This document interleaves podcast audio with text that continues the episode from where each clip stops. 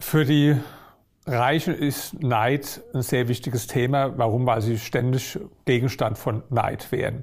Also man muss ja nur irgendwo eine äh, Talkshow andrehen und wenn von Reichen die Rede ist, dann meistens in irgendwie einem Negativen. Also es sind die Leute, die zu hohe Managergehälter bekommen, die hinterher äh, versagen sind. Also es wird meistens irgendwo mit negativen Begriffen verbunden. In Deutschland ist es ganz äh, besonders ausgeprägt und natürlich stört es die Leute und ärgern sich auch drüber.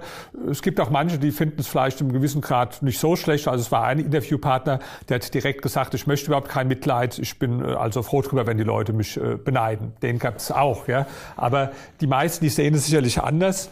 Und ich glaube auch, dass derjenige, der neidisch ist, dass der sich selbst vor allen Dingen keinen Gefallen tut. Also den, dem äh, Beneidenden äh, schadet er im Grunde genommen äh, unmittelbar wenig damit, aber sich selbst fügt er den größten Schaden zu. Weil wenn ich selbst neidisch bin, das heißt, diese Menschen ablehne und mir dann auch entsprechende äh, Erklärungsmodelle zurechtbaue, also zum Beispiel, der ist ja nur reich geworden, weil es ein äh, skrupelloser, fieser Typ ist und so weiter, dann ist es schon mal die erste Voraussetzung, dass ich selbst nie reich werden kann. Ich muss also auch anderen Menschen etwas äh, etwas gönnen.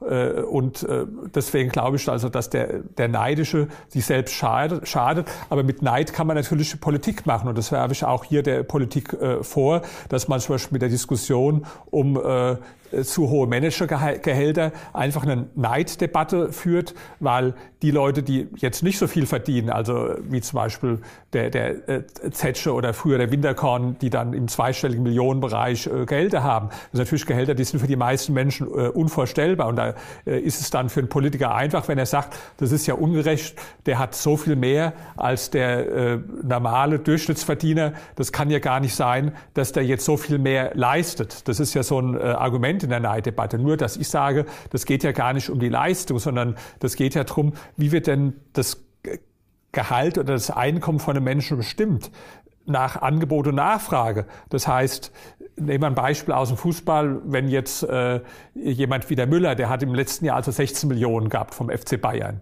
Ja? So, warum hat er 16 Millionen äh, verdient? Ja?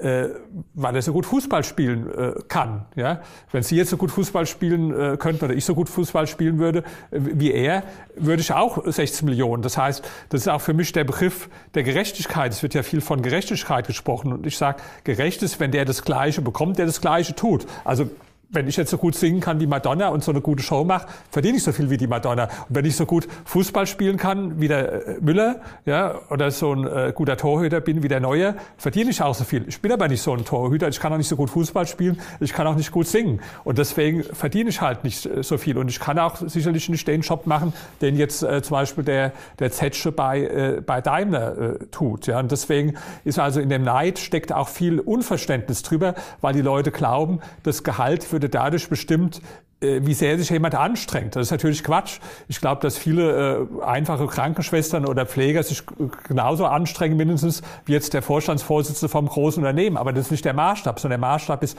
wie viele Menschen gibt es, die diese Tätigkeit ausüben können. Und wenn es äh, davon ziemlich viele gibt, dann ist das Gehalt gering. Und wenn es davon ziemlich wenige gibt, dann ist es hoch. Und das ist auch gerecht, finde ich.